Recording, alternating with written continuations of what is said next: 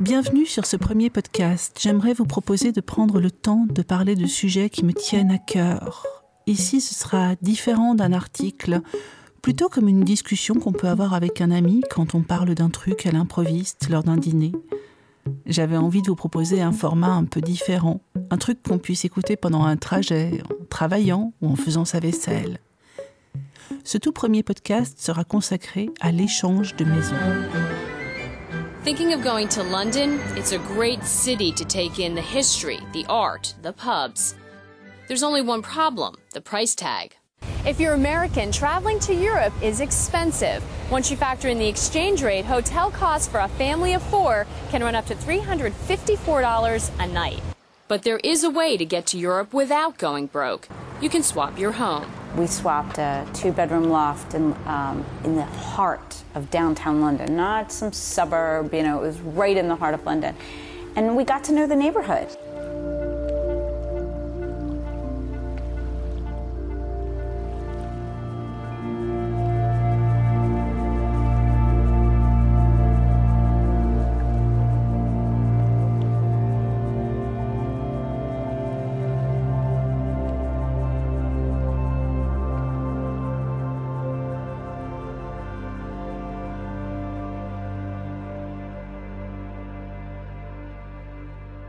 Comment j'ai commencé l'échange de maisons On était en 2001, Phileas avait quelques mois, on venait d'acheter une maison plus grande. Donc on avait plus de charges, un crédit sur le dos, un bébé, mais moi j'avais envie de continuer à voyager.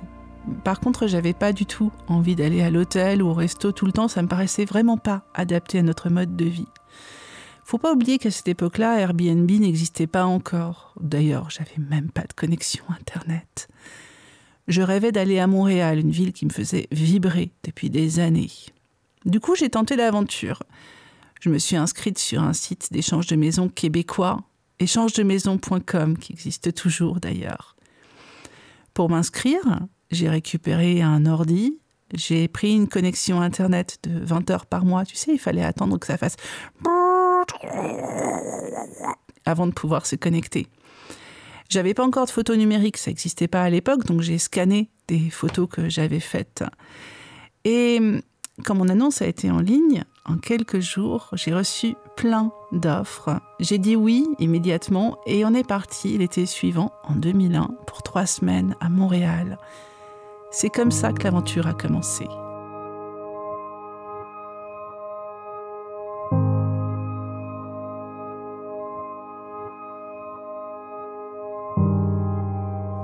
Mes premières années d'échange de maisons. Avec le temps, de nouveaux sites sont apparus. J'en ai testé quelques-uns et on a continué sur ce modèle en faisant un grand échange de maisons chaque été. En 2002, notre échange suivant, ce fut dans le Connecticut, près de New York. On mixait une journée à la campagne, une journée à New York, c'était cool. Puis on est allé à Londres, à Sydney, à San Francisco, je suis restée sur ce rythme en faisant un grand échange chaque été et je le préparais des mois à l'avance.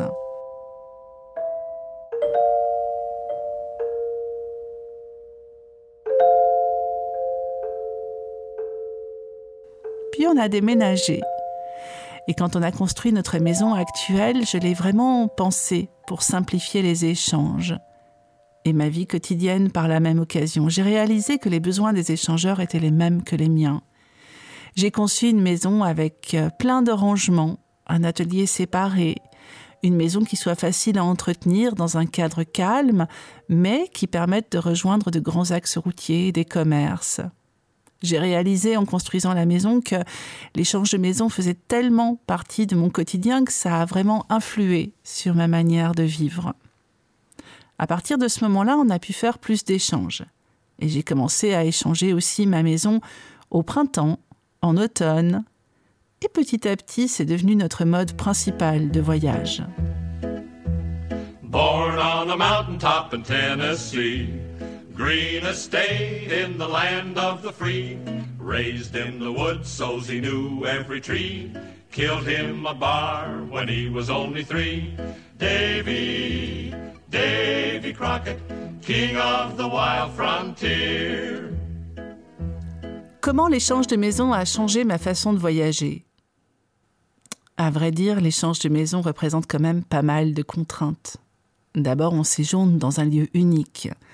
Puis on passe beaucoup plus de temps à organiser son voyage. Il faut rester disponible pour nos échangeurs en cas de pépin, prendre soin de leur maison qu'ils nous ont confiée, voire de leur jardin et de leurs animaux.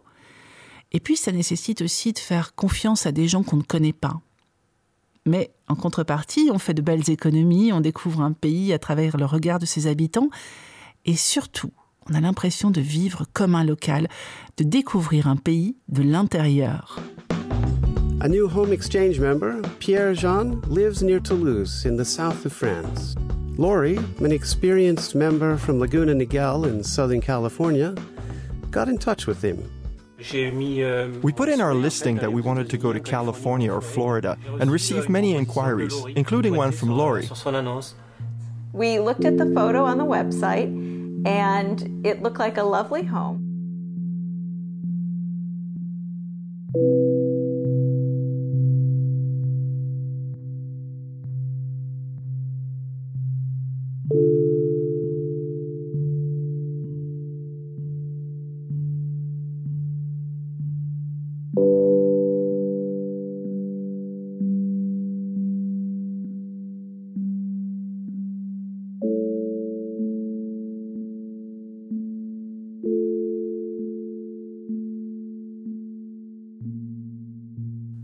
Je crois qu'on arrive généralement à l'échange de maisons avec une motivation financière. Au début, on se dit qu'on va faire de chouettes économies.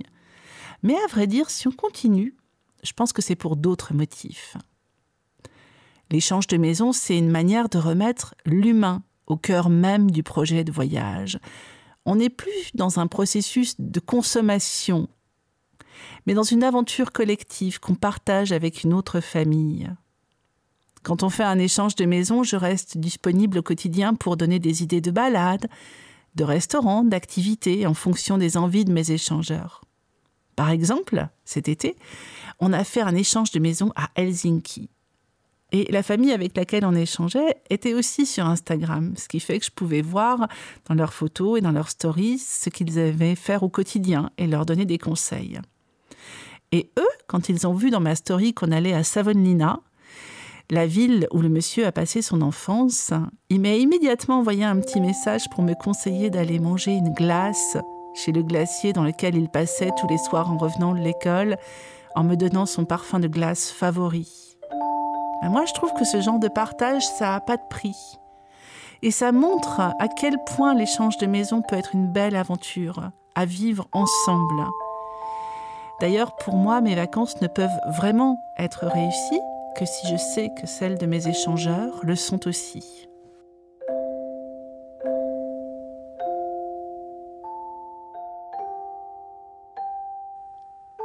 Est-ce que l'échange de maison, ça convient vraiment à tout le monde? Je le dis souvent, échanger sa maison, ça permet à la fois de partir plus loin, plus longtemps et plus souvent. C'est vraiment un mode de voyage à part et ça a révolutionné ma manière de voyager mais ça nécessite aussi de s'impliquer autrement dans la préparation de son voyage. Moi, je le vois comme ça. J'ai remplacé un investissement financier par un investissement en temps.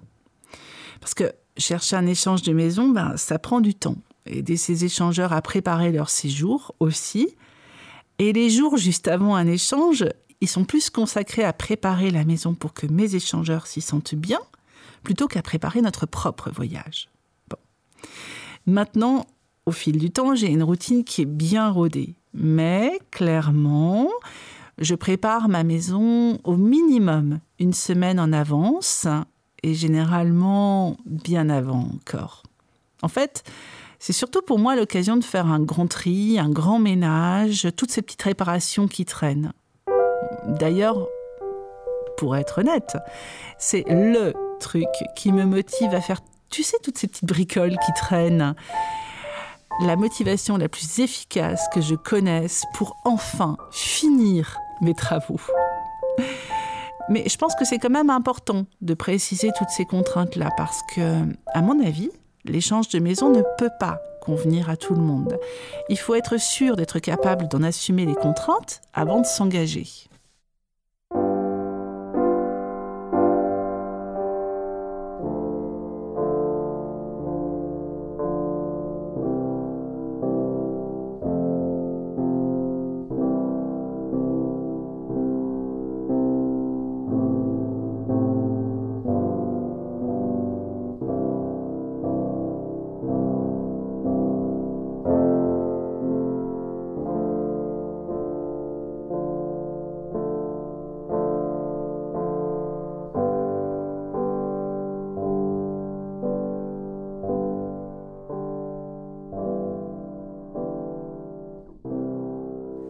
À qui s'adresse l'échange de maison? Étrangement, ce sont plutôt des familles aisées qui font des échanges de maison. Et la plupart du temps, le premier frein que les gens soulèvent à ce sujet, c'est Oh, ma maison est pas assez bien, elle intéressera personne, et puis j'ai des travaux à finir, et ma région n'est pas la plus touristique. Moi, je trouve ça super intéressant parce que ça montre que les gens qui sont intéressés par l'échange de maisons sont à la base des gens qui sont soucieux du bien-être des autres. L'échangeur de maison type, c'est une famille avec enfants qui cherche un logement pendant les vacances scolaires. Ce qui peut d'ailleurs poser un petit souci parce qu'on n'a pas tous nos vacances scolaires en même temps. Et puis, on trouve aussi des gens qui cherchent un échange de maison de longue durée, qu'ils prennent une année sabbatique, par exemple, ou veuillent scolariser leurs enfants pendant une année à l'étranger pour vivre une expérience différente et un congé parental. Il y a aussi les jeunes retraités qui sont libérés des contraintes de temps et qui peuvent partir hors saison.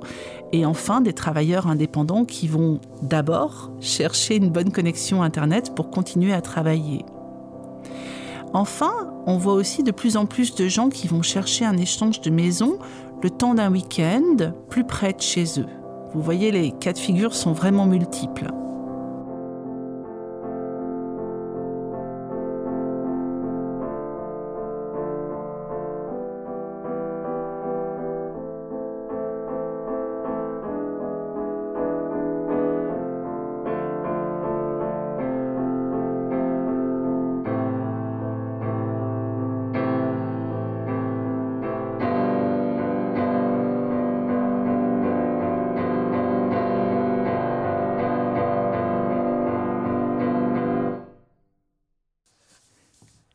Quel est l'avenir de l'échange de maisons?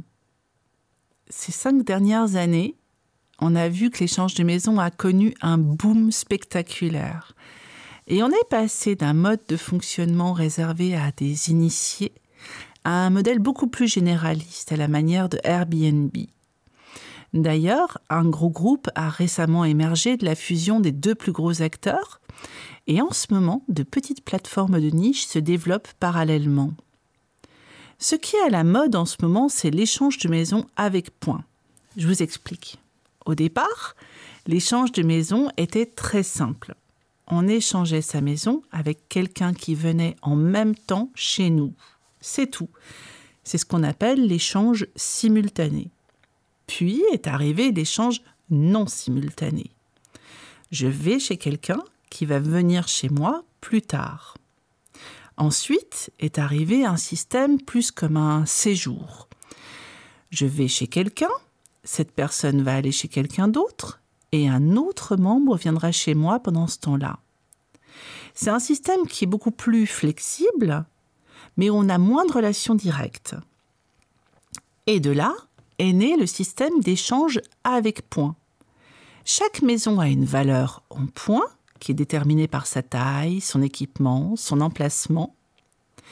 On reçoit des points quand quelqu'un vient séjourner chez nous, et ensuite on peut utiliser ces points pour, entre guillemets, hein, payer son séjour. Ça s'apparente à une sorte de monnaie virtuelle.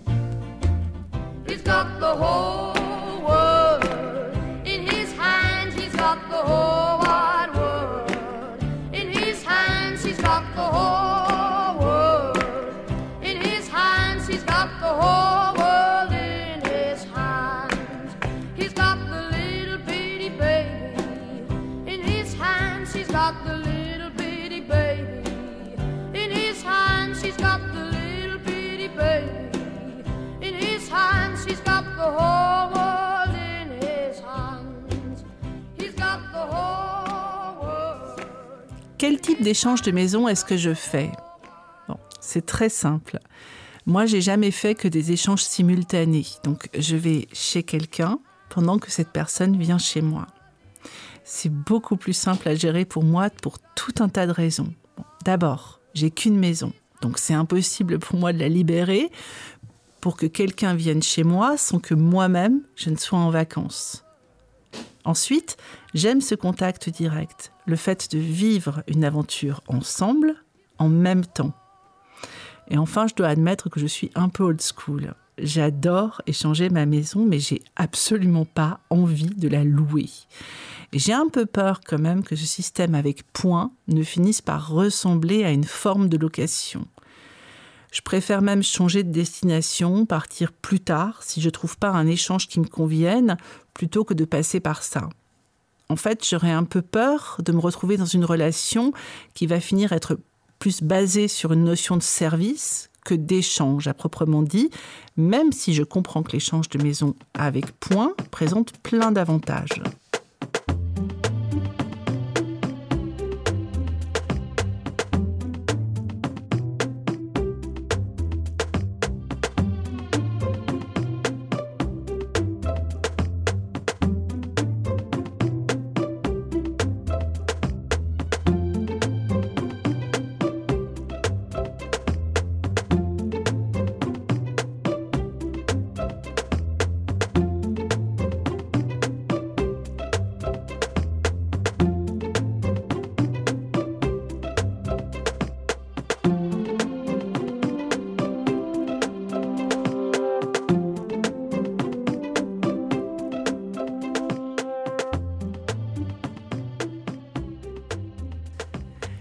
Sont mes prochains projets d'échange? J'ai quatre échanges simultanés sur le feu pour cette année et ils vont durer entre 5 et 12 jours chacun. Cette fois, je vais privilégier des destinations pas trop lointaines pour éviter d'avoir à faire de longs trajets en avion.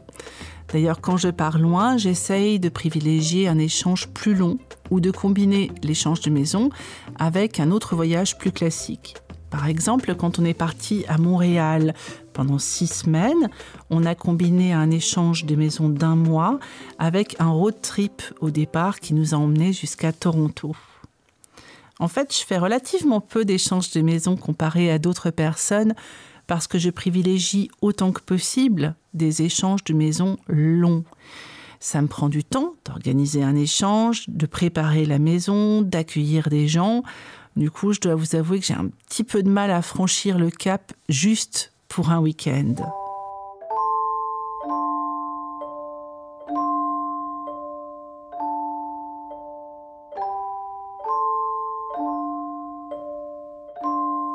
Mon échange de maison de rêve. Hmm. Je rêve par exemple de partir six mois peut-être même une année complète dans un pays anglophone pour euh, expérimenter le quotidien ailleurs et améliorer mon anglais. Là, c'est très intéressant parce que l'échange de maison pourrait permettre de partir sur une période longue sans avoir trop d'organisation à gérer. Faut juste trouver comment financer ça.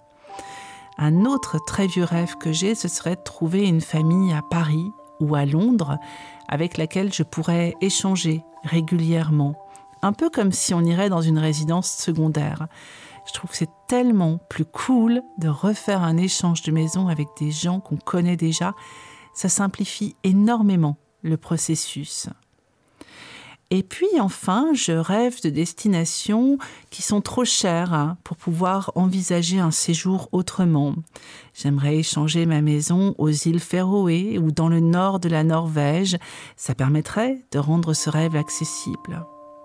Mais en fait, je rêve surtout de continuer à faire des échanges de maison parce que une fois qu'on y a goûté, c'est très très difficile de revenir en arrière.